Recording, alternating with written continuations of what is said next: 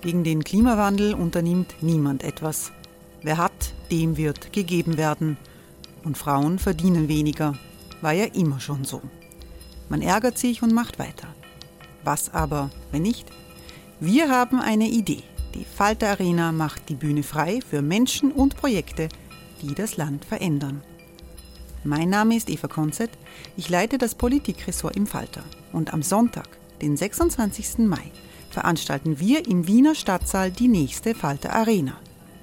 Mit dabei unter anderem der ehemalige Politiker und Neosänger Matthias Strolz, Theresa Imre von Markter, Sonja Jöchtel von Love Politics oder Kari Ochsner von Ochsner Wärmepumpen. Machen statt jammern. Wir schauen uns an, wie das funktionieren kann. Kommen auch Sie vorbei. Alle Informationen und Tickets finden Sie unter falter.at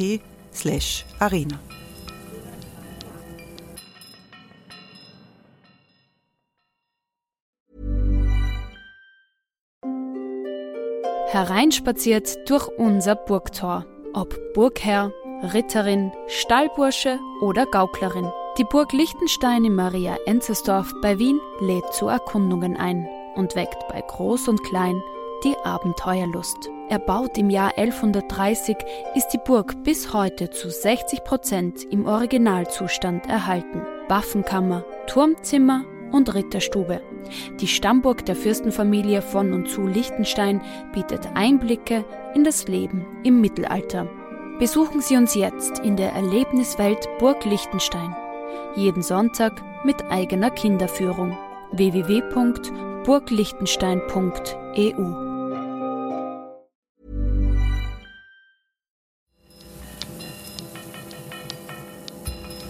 Falter Radio der Podcast mit Raimund Löw. Ganz herzlich willkommen zum zweiten Teil des Falterradios für Donnerstag, den 17.05.2018. In einem ersten Teil haben wir in einer hochrangigen Expertenrunde über die alarmierenden Entwicklungen im Nahen Osten gesprochen. Jetzt geht es um Wien. Der zukünftige neue Bürgermeister Michael Ludwig hat sein Team vorgestellt in der österreichischen Bundeshauptstadt.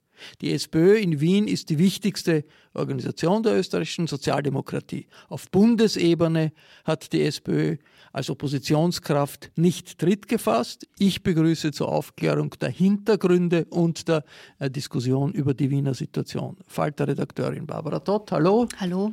Falter-Chefredakteur Florian Klenk ist hallo. mit am Tisch. Hallo. Und der grüne Gemeinderat Christoph Gorher ist gekommen. Willkommen. Willkommen. Und Omar Al-Rawi ist weiter mit am Tisch, sozialdemokratischer Gemeinderat in Wien. Hallo. Hallo. Bevor wir über die Politik sprechen in Wien, möchte ich mit Florian Klenk und äh, Barbara Todt über den Mord an einem siebenjährigen Mädchen in einem Gemeindebau in Wien sprechen, im Ditteshof. Es ist ein furchtbares Verbrechen.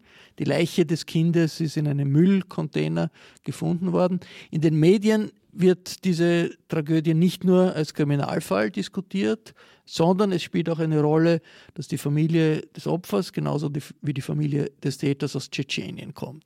Äh, der Täter war ein Nachbarsbub. Ist das zu Unrecht, diese Verbindung, weil der Täter ein gut integrierter Gymnasiast war? Oder ist das ein Element der Realität, die man mit reflektieren muss, wenn die Stadt über ein solches Verbrechen diskutiert, Florian Klenk? Wir wissen sehr wenig. Ja. Es gibt zwei Lesarten. Die eine Lesart ist, es ist wirklich eine, ein, ein singuläres Verbrechen das ganz, ganz selten vorkommt, dass ein 16-Jähriger so eine grausame Tat begeht. Das, was stutzig macht, ist die Art des Verbrechens, die, der Art des Mordes, nämlich dass hier offensichtlich versucht wurde, einen Kopf abzutrennen. Und da sind auch gestern schon bei der Pressekonferenz in der Polizei am Rande der Pressekonferenz Polizisten gesessen, die gesagt haben, ganz so schnell soll man den Fall nicht ad acta legen. Man sollte sich schon anschauen, was hat der junge Mann sich im Internet angeschaut, was hat auf seinem Handy. Die Polizei hat sehr bald gesagt, sie hat keine Spuren, dass das irgendwie eine äh, islamistische Tat sei. Sie hat keine Spuren, dass der ein, ein, ein, irgendwie sozusagen vernarrt war oder in einer Szene war. Aber man wird es abwarten müssen. Ja. Es gibt bis jetzt keine Hinweise darauf. Ich glaube auch, dass es ein singuläres Verbrechen ist, aber die Brutalität, mit der das stattgefunden hat, ist äh, das eine. Das zweite ist die Reaktionen, die wir in den Medien hatten. Nämlich zuerst diese unglaubliche Hasswelle gegen die Familie. Ähm, die, die also mit einer Verachtung gestraft wurde, warum sie also ihr Kind da am Spielplatz spielen lässt und dass die auf ihre Kinder nicht aufpassen. Also ein Victim Blaming, Blaming im klassischen Sinne. Und das Zweite war in den Medien, vor allem in der Kronenzeitung, dass sofort Worte gefallen sind, wie der, die Fehde und ein Stamm, ein Clan-Kampf und äh, also eine Fehde. Und damit wird natürlich auch der Familie des Opfers hier eine gewisse Verantwortung zugeschoben. Also dass hier die Chronikreporter der Boulevardblätter es nicht schaffen, einfach ganz normal über ein Verbrechen zu berichten, sondern dass sofort äh, Stereotype hier verwendet werden, obwohl man eigentlich noch nichts weiß. Barbara Dott, die sozialen Medien haben diese Stimmung verstärkt. In welchem Ausmaß war das zu spüren jetzt?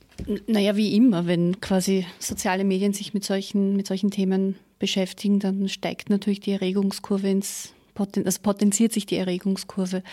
Ähm, ich glaube, es ist ein, also es ist der falsche Fall, um etwas ganz Wichtiges zu diskutieren, ähm, dieser Mord.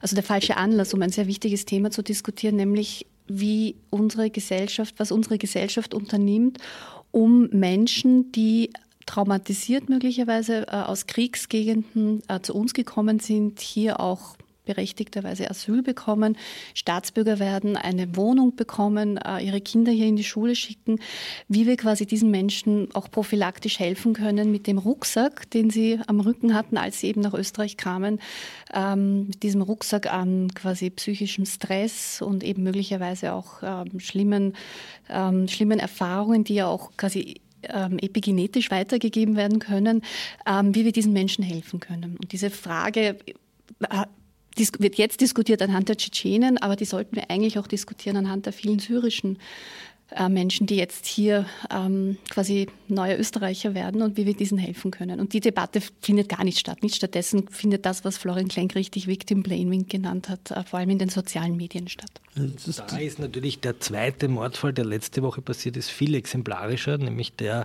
eines, äh, eines nigerianischen Staatsbürgers, der in einem Caritasheim seinen Mitbewohner erschlagen hat.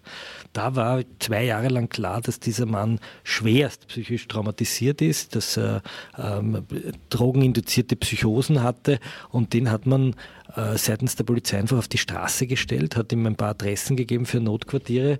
Äh, er war auf der Psychiatrie, dort hat man ihn nach äh, einigen Tagen, obwohl er selbst und fremdgefährdet war, wieder freigelassen. Und das war ein Fall, so ähnlich wie der Mordfall am Brunnenmarkt, wo sehenden Auges die Behörden wussten, da ist eine tickende Zeitbombe, da ist jemand, der ist voller Aggression, der ist psychisch schwer krank, ähm, der war zu gesund für die geschlossene Psychiatrie, zu wenig strafbar für das Gefängnis und äh, viel zu verwirrt für ein Caritasheim. Und der hat, so wie im Brunnenmarktfall, haben hier die Behörden nicht gemeinsam eine Strategie gesucht, sondern ihn auf die Straße gestellt. Er ist übers Fenster eingestiegen und hat seinen Mitbewohner erschlagen. Gut, Behörden versagen auf der einen Seite, aber hm, doch eine Herausforderung durch die Situation mit der Zuwanderung. Gehen wir zur Politik in Wien.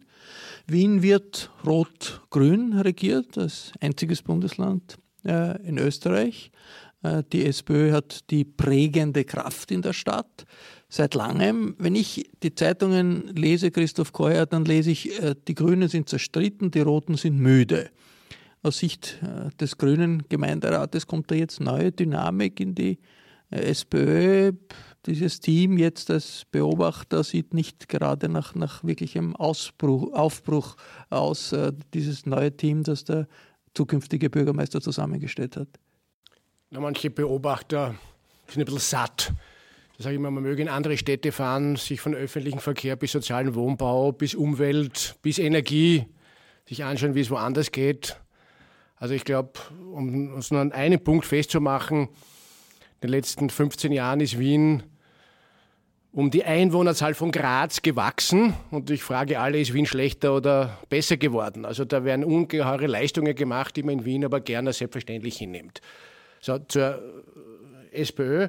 Jetzt bin ich nicht der, der sozusagen Zensuren verteilt. Ich glaube aber, dass das ein Team ist, mit dem die wir alle gut kennen.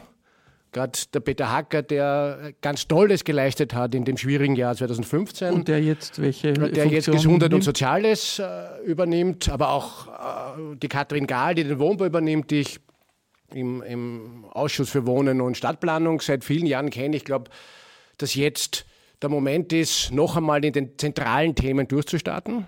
Also gerade der Wohnbau, Das ist das, was alle Städte umtreibt. Wie können wir kostengünstigen Wohnraum schaffen und dass wir jetzt bis 2020 äh, noch einige Reformprojekte Wahlen wahrscheinlich. müssen. 2020 stehen Wahlen bevor wahrscheinlich. 2020 stehen Wahlen bevor. Ich glaube nicht, dass... auch früher, aber das ist ja, sicher. also zum Beispiel die, der Gossip, das, was weiß ich, Journalisten lieben, das bin ich ganz frech heute, ja. Statt dass man sich mit inhaltlichen Themen beschäftigt, aufgeregt zu diskutieren, gibt es Neuwahlen, ja oder nein? Also ich schließe aus, dass es heuer Neuwahlen gibt. Vielleicht kann der Omar Ravid aber sagen. Äh, wir sollen jetzt stärker zeigen, was ist das Rot-Grün im Unterschied zu dem, was auch an Geruch Schwarz-Blau auf Bundesebene macht. Das sollen wir stärker zeigen, auch stärker kommunizieren. Da hat der Armin Thurnherr recht in seinem Leitartikel die Woche im Falter.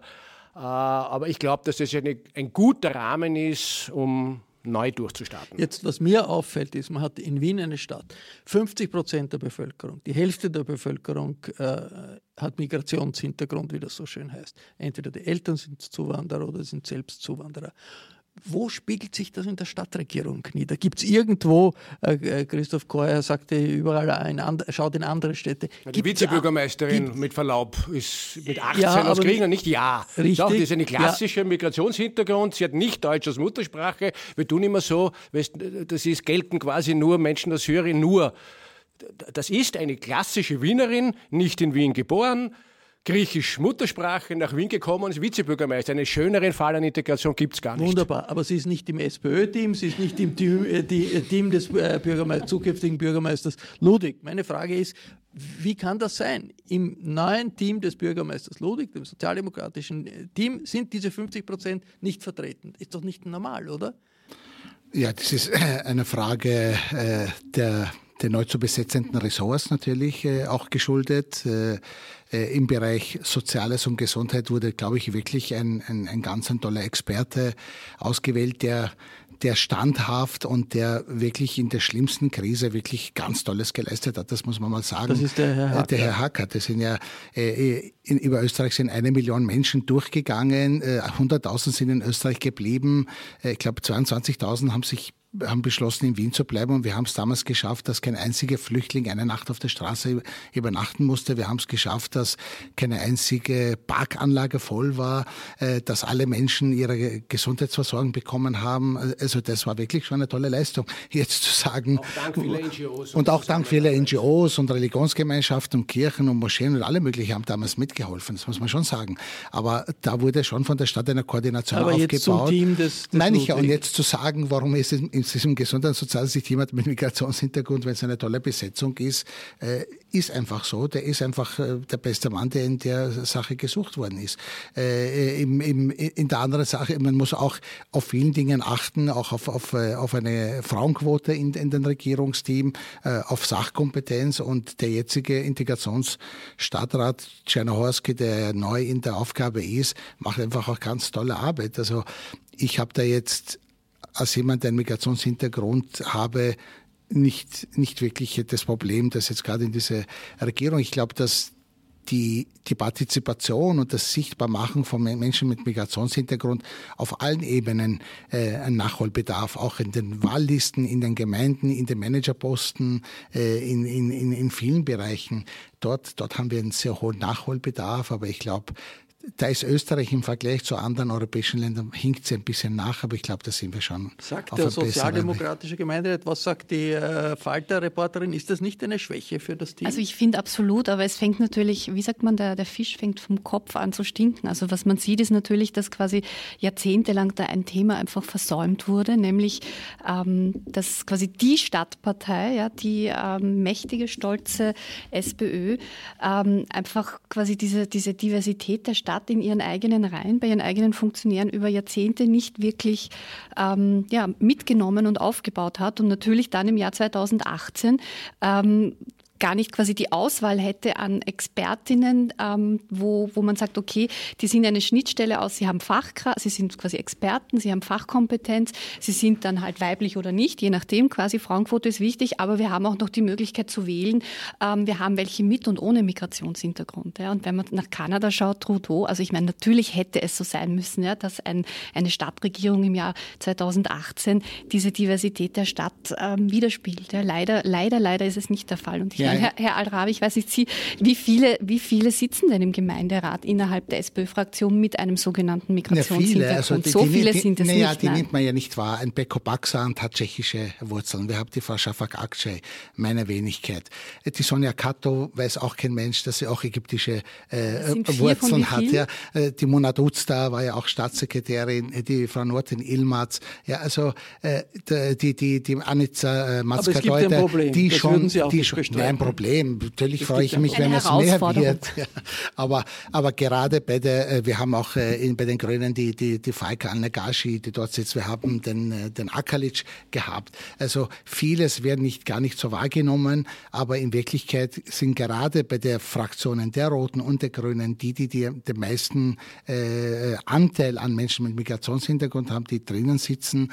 Und natürlich würde ich es aus eigener Interesse auch mich freuen, wenn es mehr wird. Aber wie gesagt, also ich bin zum Beispiel ein, ein, ein äh, Experte für Stadtplanung und Stadtentwicklung. Ja, da sitzt halt die, äh, unsere Koalitionspartnerin als Stadträtin dort. Das ist ja schon auch eine, eine Frage der Machbarkeit und äh, der. Wie der war der Start des neuen Bürgermeisters Florian Klenk?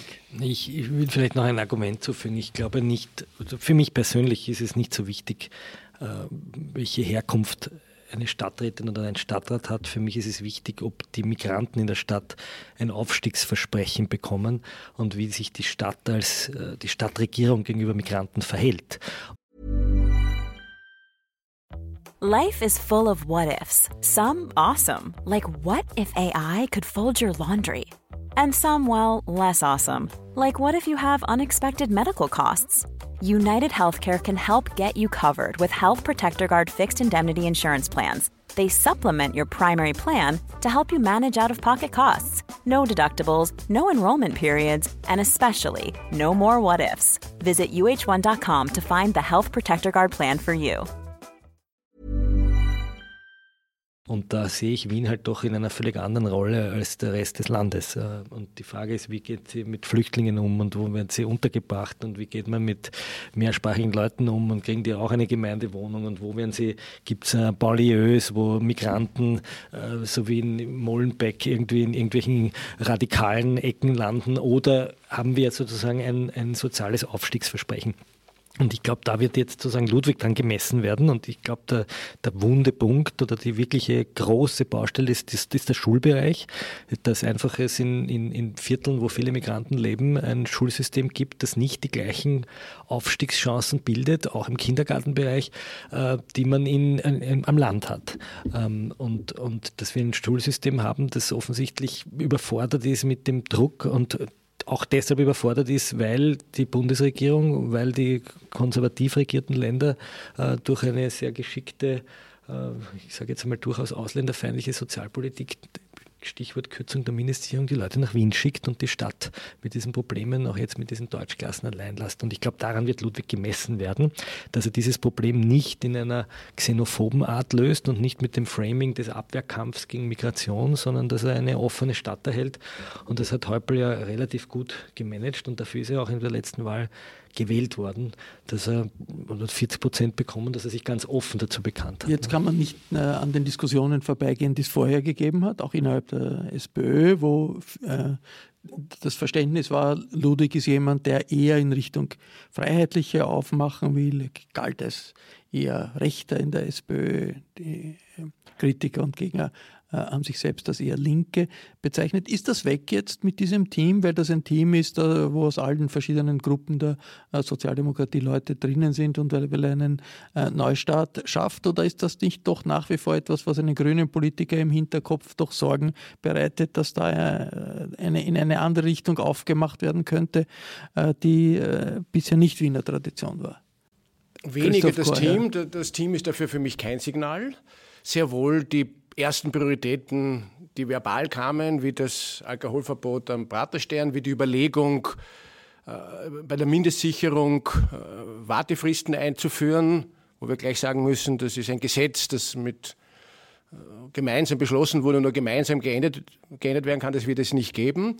Ich meine, es ist ja eindeutig, da muss man kein großer Politanalyst sein. Ja, die SPÖ und insbesondere Ludwig kämpft vor allem in den großen Bezirken mit der FPÖ. Und jetzt gibt es in ganz Europa, ich sage jetzt den, einen Kurs Häupl, die sagen, wir stellen uns dagegen, oder sehr viele, Kurz hat das gemacht, aber auch manche Sozialdemokraten sagen, na, wir müssen ein bisschen den Geruch annehmen, wir müssen die Leute signalisieren, wir sind auch ein bisschen so.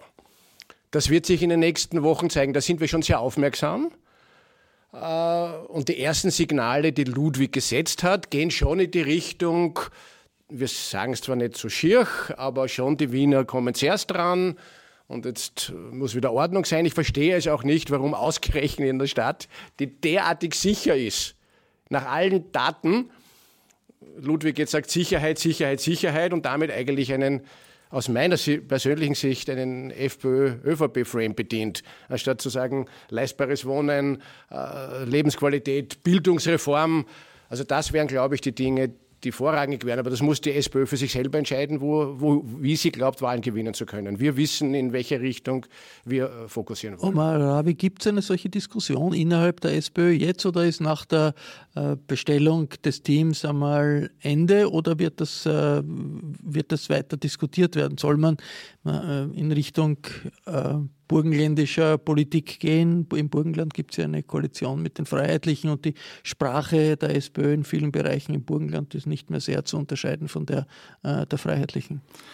Also wie ich äh, in der SPÖ überhaupt tätig geworden bin, hat es zwei Gemeinderäte gegeben, die ich als allererster kennengelernt habe, bevor ich überhaupt jemanden und einer davon war der Michael Ludwig, das war im Jahr 99 circa. Und ich kann, ich habe ihn jahrelang jetzt begleitet, ich bin auch in seinem Ausschuss, er war auch lange Zeit äh, äh, Chef der Wiener Bildung. Also dieses Rechtsbonzierung, wie, wie man ihm das zuschreibt, kann ich wirklich nicht bestätigen. Aber eigentlich hier als ein Humanist, als ein empathischer Mensch, der immer äh, den Kontakt zu allen gesucht hat. Aber man kann ja sagen, aus politischem Kalkül muss man aufmachen zu den Freiheiten. Nein, glaube ich, ich, ich glaube nicht, dass, dass, die, dass die SPÖ, eine, eine, gerade auch nicht die Wiener SPÖ, irgendwie nach rechts schielt. Äh, die Frage ist, äh, die Frage der Sicherheit oder das subjektive Empfinden, äh, die Menschen das Gefühl gibt, ängstlich zu sein, muss man einfach bedienen und, und, und kommunizieren. Und das ist einfach nicht eine sehr leichte Sache. Gut, ich, der, der, der, burgenländische Landeshauptmann sagt, äh, es gibt zwar keine Flüchtlinge aus Ungarn, aber wenn sich die Leute fürchten, muss man die Grenzen äh, möglichst dicht machen. Nein, aber ich, ich glaube, also wir haben ja auch in Wien, haben wir auch nie äh, an die Debatte teilgenommen, Grenzen aufmachen oder zumachen, sondern wir als eine Stadtregierung, eine Kommunalregierung haben uns darum gekümmert, wie man die Probleme, die entstanden sind und die Herausforderungen, die da sind, einfach, äh, einfach zu lösen. Und, äh, und äh, das, was der Florian Klein vorhin gesagt hat mit den Schulen. Also ich wohne in Meidling in der Nähe des Schöpfwerkes. Meine Kinder sind in öffentlichen Kindergärten, öffentlichen Schulen, Gymnasien gegangen. Ich habe diese Sorge oder dieses Problem nicht entdeckt bei meinen Kindern und beim und das ist jetzt ein nicht ein bürgerlicher Bezirk. Meine Kinder kommen mit der O6 um Mitternacht nach Hause mit der U-Bahn und ich habe nie die Angst gehabt, dass meine Töchter, wenn sie jetzt alle nach Hause kommen, dass ihnen was passiert. Gott sei Dank ist ihnen auch nichts passiert. Also es ist, man muss diese Narrative, die leider immer wieder gesetzt werden von den Freiheitlichen, dass Wien unsicher ist, äh, dass man nirgends fortgehen kann. Ich gehe, ich, ich benutze öffentlichen Verkehr. Ich bin sehr oft unterwegs, auch als Betriebsrat. Ich merke diese, diese Sorge nicht, aber diese Sorge, die gibt es, die wird leider in der Welt gesetzt und man muss sich miteinander auseinandersetzen. Und man muss auch fairerweise sagen, äh, auch der Michael Ludwig, wer auch im Wiener Wohnen diese Geschichte eingeführt hat, war nie die Rede von Ausländern, Inländer, war nicht die Rede von ethnischer Zugehörigkeit, sondern war einfach von Meldezettel in der Stadt Wien, äh, unabhängig welcher Religion, welcher Herkunft, welche äh, Nationalität man hat. Also das heißt, der Wien-Bonus bezieht sich auf äh, Leute, die in der Stadt wohnen, um eben äh, dieses Sozialdumping, die ja leider von der äh, blau-türkiser Regierung gemacht wird, indem man Menschen einfach nach Wien äh, schickt, um zu sagen, geht's dorthin, dort gibt's ja alles äh, besser und die Sozialleistungen sind besser und die Stadt ist einfach schöner, um, um hier entgegenzuwirken. Barbara, dort kommt diese Diskussion wieder aufmachen in Richtung freiheitliche oder auch Übernahme von freiheitlichen Themen? das ist schwer zu prognostizieren. Also ich glaube, dass jetzt einmal ähm, alle verstanden haben, dass dieses Links gegen Rechts innerhalb der SPÖ, dass das quasi eigentlich nur die SPÖ selber sich da gegenseitig quasi äh, kannibalisiert und dass das der Partei nichts nutzt. Und das Team ist eben auch der Versuch von Ludwig, ähm, quasi für jedes Interesse oder für, für jede für jede Flanke quasi eine Integrationsfigur hinzustellen oder eine Symbolfigur. Schwierig wird es, finde ich, wenn, wie Sie gesagt haben, Herr ähm, Al-Rawi, wenn es darum geht, man muss halt die Ängste der Menschen ernst nehmen und sie bedienen. Und die Ängste sind aber meistens irrational. Man lässt, sie lassen sich aber so schwer durch Fakten entkräften. Also das ist so eine Gratwanderung gerade für sozialdemokratische Politiker ähm, zwischen eben ernst nehmen, nicht quasi ähm, nicht negieren, ja auch nicht quasi so ein bisschen arrogant zu sagen, ach ihr mit euren Problemen da, das stimmt doch alles nicht und gleichzeitig ihnen aber ähm, quasi mit sozialdemokratischer Politik darauf zu antworten. Und das, ähm, ja, das wird das Kunststück werden ich in den gesagt, nächsten Jahren. Thematisieren und nicht bedienen. Ja. Also das, ist, das ist der große Unterschied. Und weil auch ich diese Frage äh, äh, nicht bis zu Ende beantwortet habe, also die die Regierung äh, wurde vorgestellt, sie wurde 100 Prozent äh, angenommen und ich orte eigentlich eine, eine wirklich Zufriedenheit und eine, äh, kein, keinen einzigen negativen äh, Diskurs äh, habe ich Ein optimistischer sozialdemokratischer Gemeinderat. Ich glaube glaub also glaub auch nicht, dass eine Regierung, in der Hacker, Czernohorski, Simmer sitzen, in irgendeiner Weise eine Regierung ist, die nach rechts aufmacht. Das, ich glaube, das ist die SPÖ etabliert sich auch da sozusagen als auch die Kulturstadt auch die etabliert sich da sozusagen als, als, Volks, als eine Volkspartei, nicht das, die Volkspartei, sondern als eine breite Bewegung, die sie ja eigentlich sein will.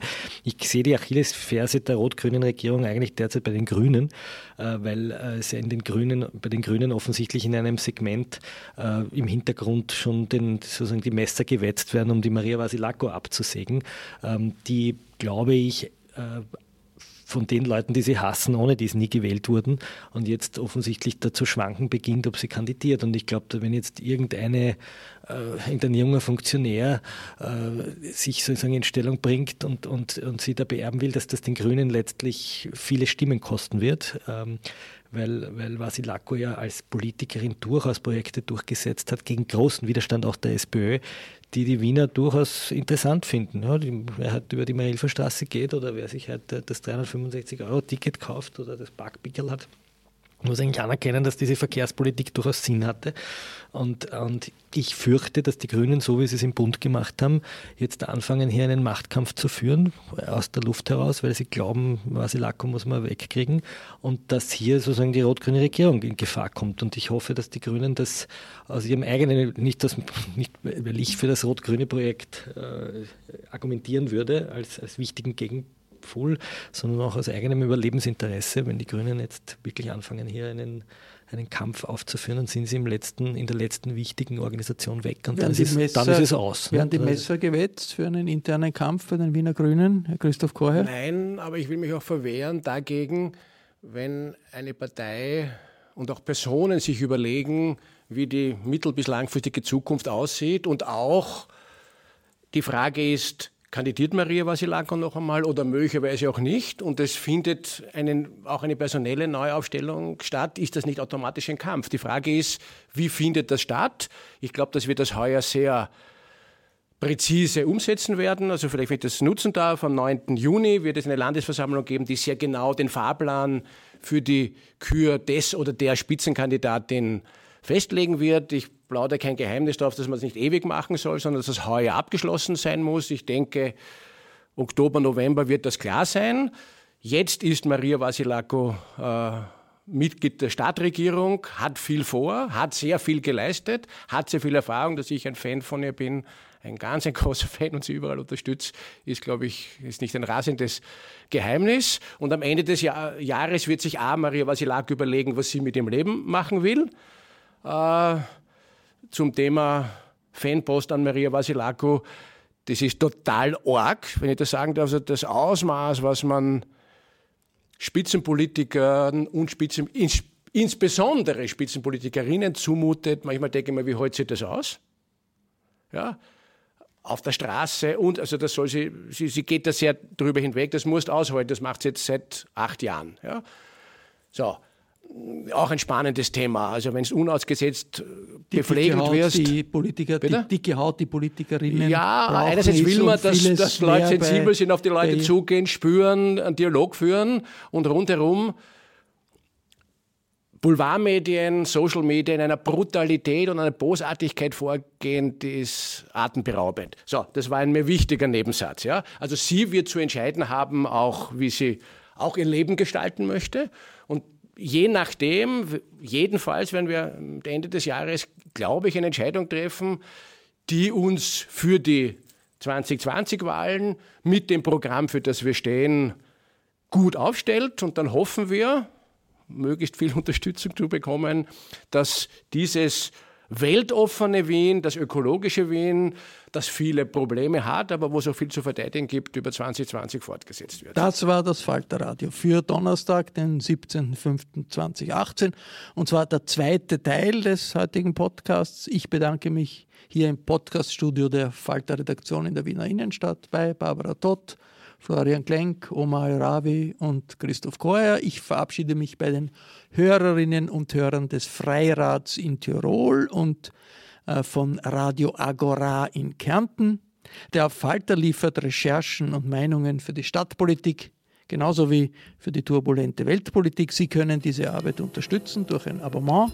Ein Abo kann man sehr einfach erwerben, zum Beispiel online über www.falter.at/abo. Dieser Podcast ist ja gratis. Im Namen des gesamten Teams verabschiede ich mich bis zur nächsten Folge.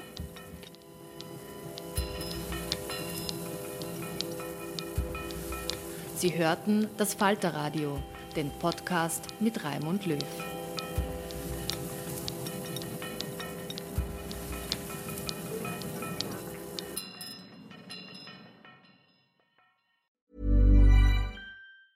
Hi, I'm Daniel, founder of Pretty Litter. Did you know cats tend to hide symptoms of sickness and pain? I learned this the hard way after losing my cat, Gingy. So I created Pretty Litter, a health monitoring litter that helps detect early signs of illness by changing colors, saving you money and potentially your cat's life. Pretty Litter is veterinarian developed, and it's the easiest way to keep tabs on your fur baby's health right at home. Go to prettylitter.com and use code ACAST for 20% off your first order and a free cat toy. Terms and conditions apply. See site for details. Hey, it's Paige DeSorbo from Giggly Squad. High quality fashion without the price tag? Say hello to Quince. I'm snagging high end essentials like cozy cashmere sweaters, sleek leather jackets, fine jewelry, and so much more. With Quince being 50 to 80% less than similar brands.